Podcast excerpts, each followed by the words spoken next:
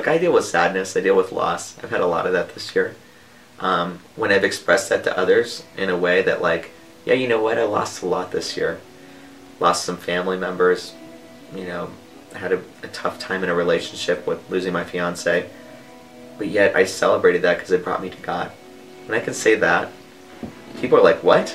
You lost your fiance and some, and your grandmother died, and your it brought you to God? Like, how does that bring you to God? Would that turn you away from God?" Um, when I can share that and like show how it literally helped me to realize that God was the only one that could ever bring me fulfillment, that could ever make me complete, could ever give me true love that was unconditional, that would never go away, no matter who died, no matter what happened to me. That's that that that is a testimony that that people can can can really come to. Like really? You can really be complete no matter what happens to you. You can really feel a love that never ends. And and so that's I feel that impacts more than anything else.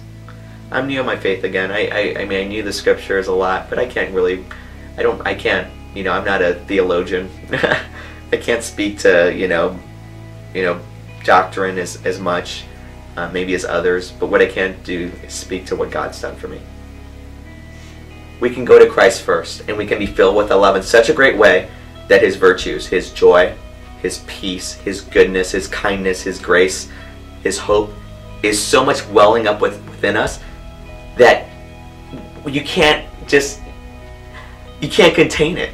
It is just there. And so I have heard people say to me, Jorge, you're an incredible light.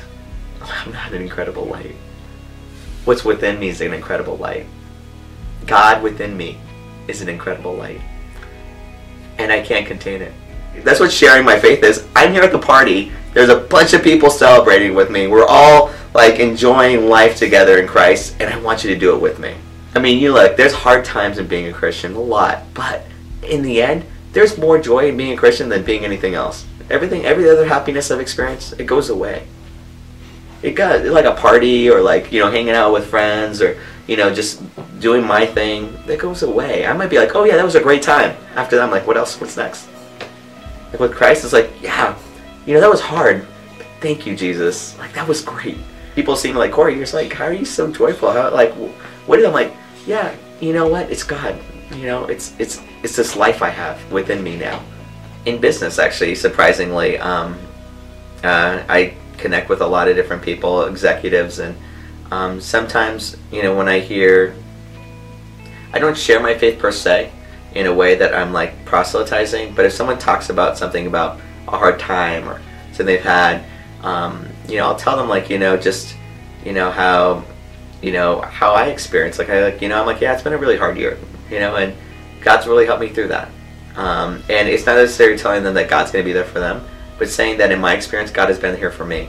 And all I can do is share from my experience. I can't tell them what God's going to do for them. I can say what God's done for me, and how God does it for others, and He might do that for them.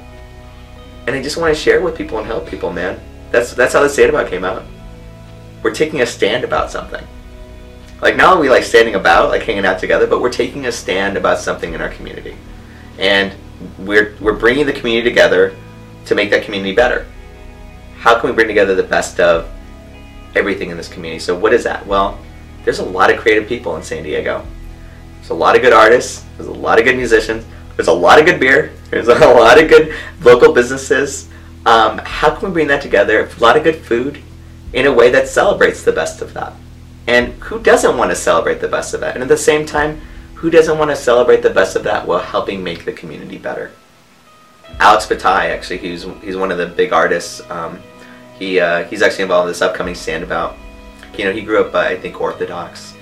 He said he said Jorge the other day we were talking and he's going to come to church. We're talking about maybe coming to like a, a life group or something smaller. He's more bet he does really well in smaller group settings.